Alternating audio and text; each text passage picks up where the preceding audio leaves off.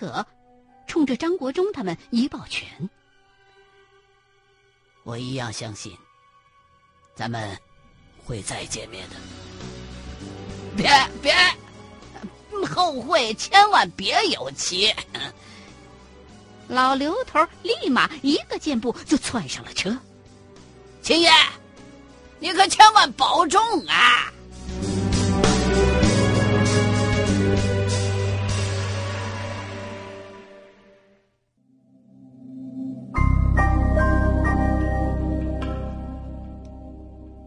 雾灵山，距离龙潭二十五公里之外的一处小瀑布旁边，省地质队下属的勘探分队正在收拾帐篷，准备继续赶路。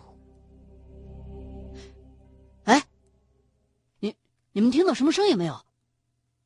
冯笑宇刚大学毕业不久，目前还在地质局实习。这是他第一次进山考察。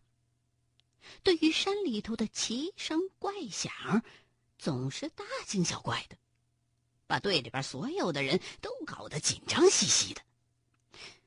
小芳啊，我说你别老疑神疑鬼的，行不？这大白天的，你别自己吓唬自己啊！队长罗立文不耐烦的背起了设备。你看人家小安，收拾东西比你这大老爷们都利索。队长罗立文口中的小安，叫安琪，是这个勘测队的队花。但凡有可能，罗队长总是喜欢在野外勘测的时候带上他，并且把布置工作这种光荣的任务交给他处理。只要是安琪下发的工作，不管多苦、多累、多危险，所有的人。都会屁颠屁颠的去执行，半句怨言都没有。不不，罗队，我刚才真听见扑通一声，好像什么东西掉水里了，很怪的。哎，赶紧走，赶紧走，咱们是勘测队，不是刑警队。就算是有人放枪，跟咱也没啥关系。赶紧走，小冯啊，我刚到队里的时候跟你一样疑神疑鬼的，习惯了就好了。安琪这时候也凑了过来，快走吧，今天咱们一天啊得走三十里的山路呢。美女儿发话，冯小雨也没辙了，只好扛起设备，一步三回头的跟着大队人马往深山的深处走去。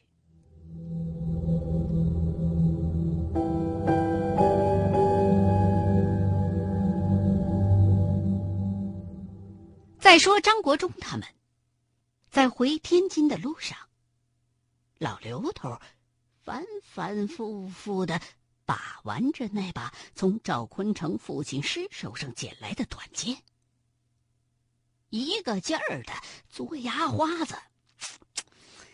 哎呀，塞翁失马，焉知非福啊！师兄。这什么剑啊，都得！我告诉你，你可别惊着。老刘头咳了一下嗓子，这才把嘴凑到了张国忠的耳朵根子边上，小声的嘀咕了一句：“啊！”张国忠喊了一嗓子，吓得司机一脚急刹车。怎怎怎么了？怎么了？出什么事了？呃呃，没没没事儿，没事儿。呃，司机师傅，您您继续开，我我们自己的事儿。不好意思啊，不好意思。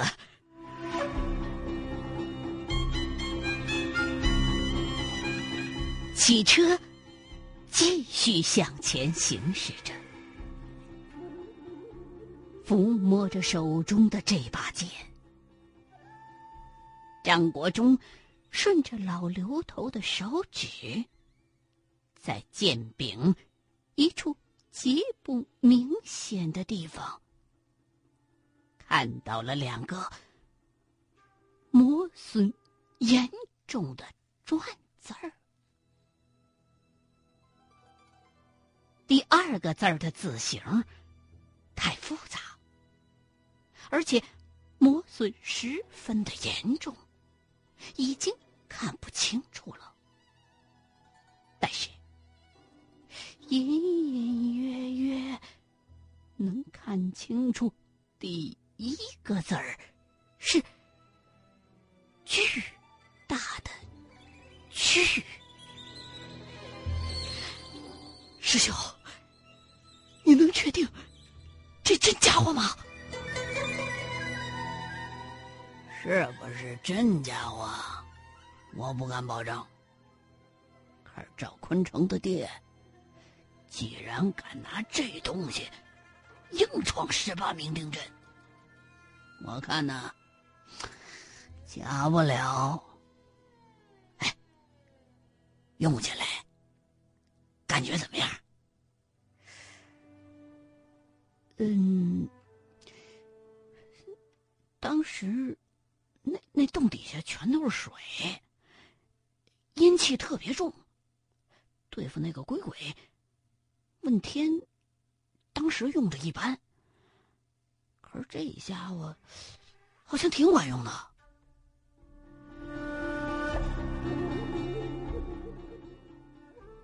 张国忠分析，赵明川。为了在不是聚阴池的地方制造出聚阴池的效果，就故意的把密室当中放了一层水。这样的话，一般的煞人十有八九会失效。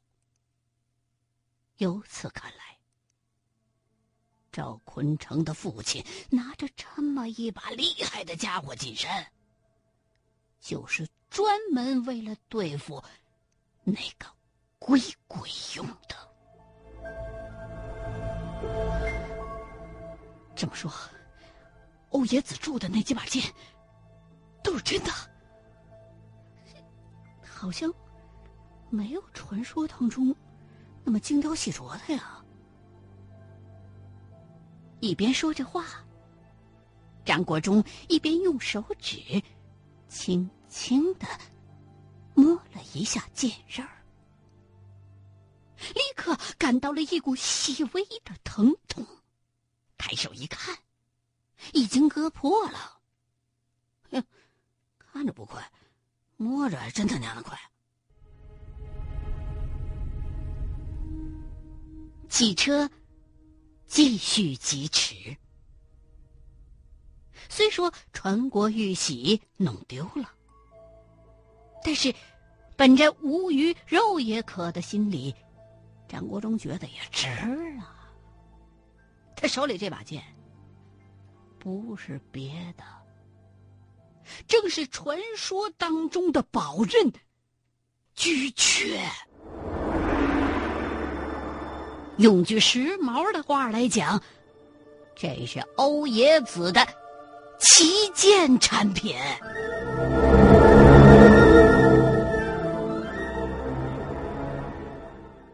回到天津之后，张国忠第一件事儿就是把武陵山龙潭密室以及其周围的地形画了一个草图，包括他自己发现的两个十八名丁的埋葬地，以及溪水当中那个瓶子的位置。这赵明川弄的这十八个名丁，虽说属于旁门左道，但是，却有很多东西值得思考和借鉴。如果把这些东西都给弄明白了，那么，以后自己再碰上这种邪门歪道的东西，也不必每每以命相搏了。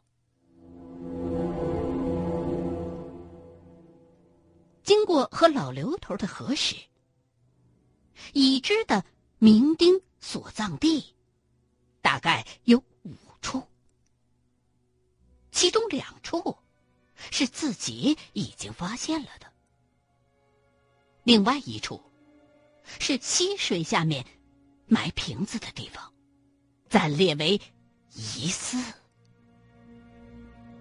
还有一处是老刘头发现的。另外那处，暂列在李瑞雪逃跑的路线上。虽说十八名丁的位置，仅仅大概的划定了五个，但是，在图上这么一看，大概的排布，跟后进藏宝洞的赞龙阵十分的相似。师兄，你说这个十八名丁？是不是根据赞龙阵来的？很有可能。这个时候，门铃响了起来。李二丫过去开门一看，是张国义。哥，今天下午有个人打电话找你，怎么打到我那儿去了？哦，是北京的。对啊，说什么结果出来了，让我告诉你。哦，他怎么说？一边问。张国忠一边翻箱倒柜的找出一张存折来，国义啊，这个你拿着，回头取出来跟爸妈分分，这事儿我就不管了。他说那是鲤鱼体表的粘液。张国义一边回答哥哥的问话，一边接过存折来，打开一看，立刻就傻眼了。两千万港币的外汇存折。哥，你干啥去了？不是什么犯法的事吧？鲤鱼体表的粘液。张国忠苦苦的思索着。鲤鱼体表的粘液加上人身上的器官，这赵坤成的爹到底想干嘛呀？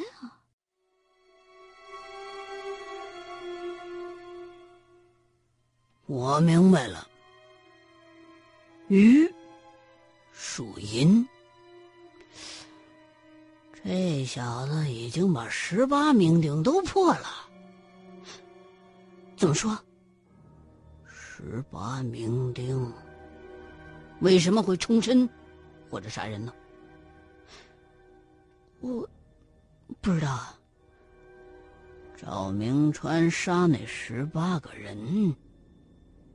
并不是说简简单单的就把他们杀了，而是先施了散魂将，然后再杀的。凡魂不附体者，皆有归体之念。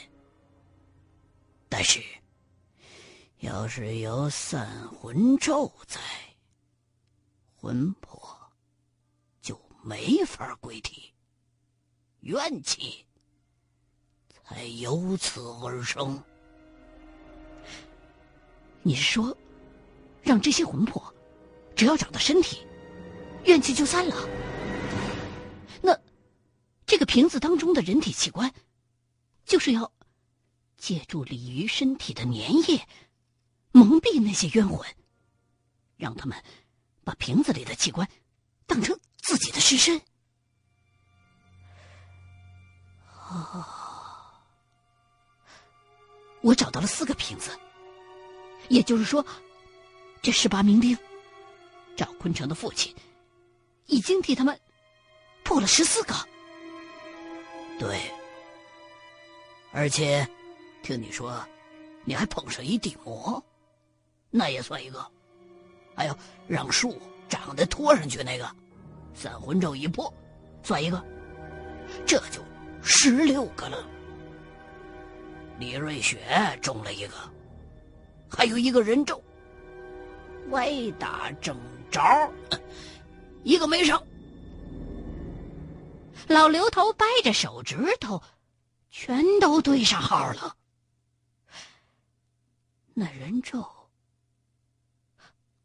好像是赵坤成的父亲搞的，我在他尸首旁边看见过一个脑袋，但是没找着身子。嗯，我怀疑那个有可能是赵明川当年埋那人的地方，是聚阴池。赵坤成他爹挖开埋骨头的地方，往里边塞瓶子的时候，起尸了。而那时候，他正在施术。起尸的时候被破了气了。否则的话，就凭赵坤成他爹想杀人，还用动刀啊？而且这种家传的秘密，他怎么可能带着旁人去呢？那地方是迷阵，白天进找不着路，只能晚上进，所以不大可能是山民。对，起事之后，又有东西钻入了那个无头尸，所以成了人肉。有道理。张国忠也陷入了沉思。在草图上，大概的看了看赵坤成的父亲死的位置，以及周围山体的走向。如果是赞龙镇的话，在这种地势当中安放一个镇台，是很有可能的。也许，真的就像老刘头分析的那样吧。只是没想到，这赵坤成的父亲竟然死在了自己的亲祖父手里。呃，得得了，呃，我回去了啊，不听你们在这胡说八道的了。旁边的张国义听了个大概，三句话不离死人，只觉得自己的后脖梗子直往外冒凉气儿。喝了口水，就匆匆的告辞了。第二天，张国忠忽然发现，总有一个长得挺不错的小姑娘，来帮自己的儿子张义成补课。说是补习功课，可是那屋子里头传出来的，除了电子游戏的声，就是哈哈哈的笑声。怎么听也不像是在学习。好小子，你正经东西没学会多少，学会搞对象了。张国忠真是又生气 又高兴。气是气在儿子小小年纪就出现了早恋的迹象，高兴就是高兴的，看来自己这儿子还蛮有魅力的。搞这小对象，长得还不错。站在儿子屋门口，张国忠刚要敲门，忽然，张义成自个儿把门开开了。哟，老爹，你在这儿撅着干嘛呢？我，啊，嗯，我找点东西。正好过来问你点事儿。张义成一把把爹拽进了屋里，介绍一下。这是我们班班长柳萌萌，这是我爸。叔叔好，谢谢叔叔。这孩子挺懂礼貌啊。张国忠打量了一下柳萌萌，长相就像个好学生。呃，好，呃，你，你你你刚才谢我干嘛呀？张义成帮了我们家很大的忙，救了我和我姥爷。他说那些本领。都是您教的。什么？张国忠懵了，看着张义成这小子，这到底怎么回事？我我教你什么了？嗨，你甭管了。对了，你给我们讲讲这四角号码怎么查啊？张义成说着，拿了本字典递给了张国忠，转头就跟柳萌萌开吹：“我爸以前是大学语文教授，放心。”没有他不会的东西。张国忠一阵苦笑：“哎呦，我就当过两年的中专老师，什么时候跑大学教书去了？这倒霉孩子，怎么跟他老伯一样能吹呀？”拿过字典，张国忠开始给两个孩子讲四角号码查字法。讲着讲着忽然萌生出一个念头来。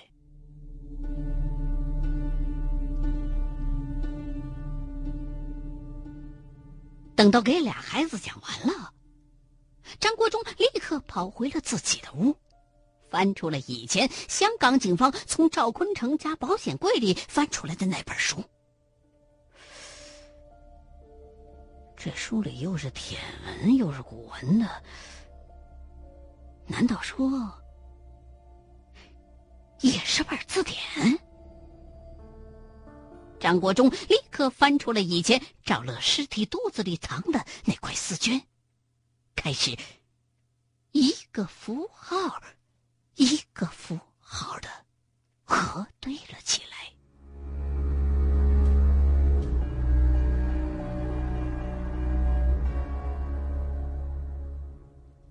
大概经过了一下午的时间，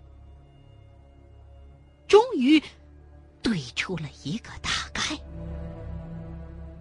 结果让张国忠大喜过望。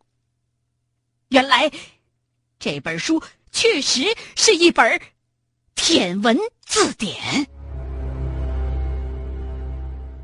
借助着这本字典，张国忠找到了赵乐的真正死因。其原因和自己当初所猜测的大相径庭。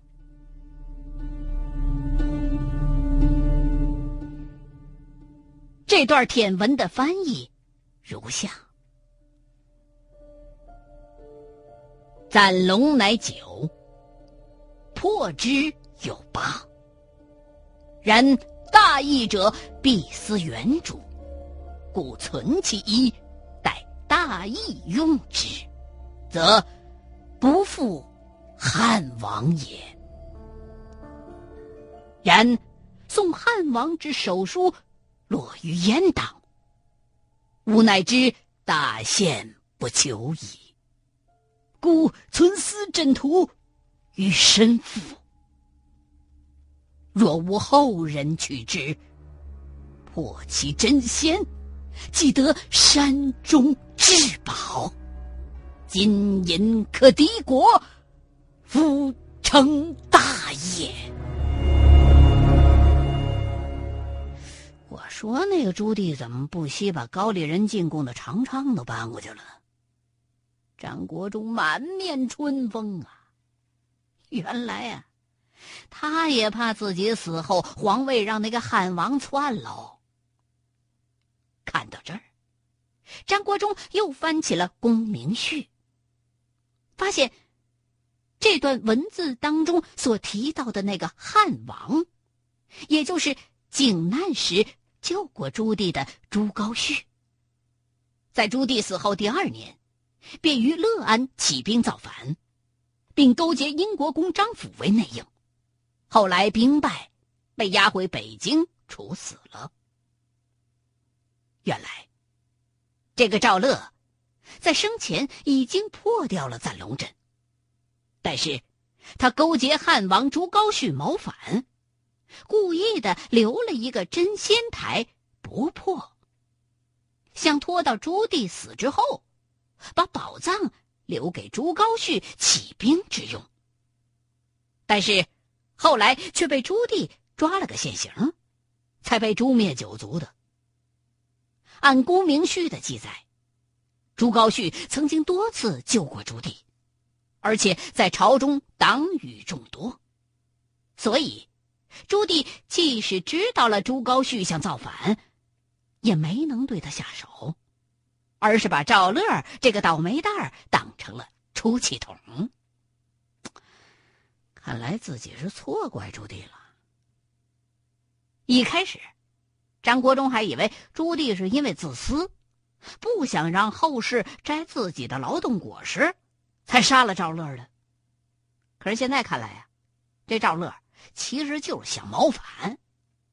怪不得在他的棺椁上，朱棣要刻上“龙上虎下”这种略带讽刺性的图案呢。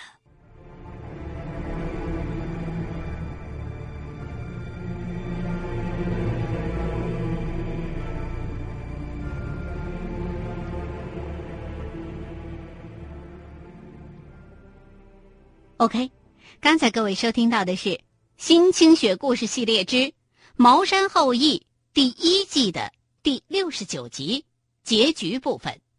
感谢您一直以来的支持和关注，欢迎您明天晚上同一时间继续收听清雪故事。王羲之的传世墨宝《兰亭集序》，将来被誉为国宝当中的国宝。酷爱古物的茅山派弟子老刘头，被秦葛以一个汉武帝用过的玉制酒樽骗去救人之后，竟然从被救者的口中得知了这件国宝的下落。为此，老刘头和张国忠再次踏上探险之旅。